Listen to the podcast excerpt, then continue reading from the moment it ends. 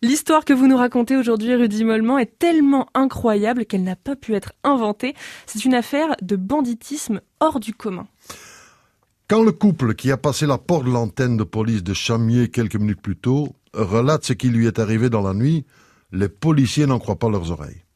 Chauffeur routier, l'homme et son ami avaient chargé des salons de cuir dans les Landes et remonté en Picardie quand, sortant d'un restaurant Charente, des pirates de la route, armés, les avaient pris en otage, conduits près de Brantôme, où ils durent abandonner le camion, puis emmenés dans une ferme une quinzaine de kilomètres plus loin, pour les abandonner finalement dans une zone industrielle à Chamier au petit matin.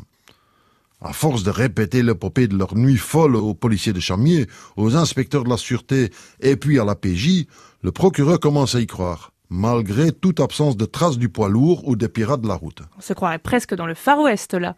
Eh bien, quand le camion est retrouvé le lendemain, enlisé dans un chemin boueux sans issue à Saint-Jory-de-Chalais, les enquêteurs mettent la main sur sept personnes. Et elles n'étaient pas leur coup d'essai. L'on trouve chez l'une d'entre elles des armes, des faux billets, une voiture volée et un faux uniforme de gendarme. Quatre d'entre elles rejoignent la case prison. Alors je m'imagine que les enquêteurs ont mis les bouchées doubles pour vérifier la véracité de ce récit tout de même. Ben, les enquêteurs réussissent à constituer euh, finalement le déroulement de la soirée. Deux malfrats avaient décidé de faire main bas sur un camion sur la Nationale 10. Surpris par le couple sortant du resto, ils les ont menacés de leurs armes et pris la route direction Bussac, où habite un des malfaiteurs. Ils les enferment dans la cave pendant qu'ils vont cacher le camion loin d'une route fréquentée trop loin, car ils s'enlisent et doivent abandonner leur cargaison de voleurs.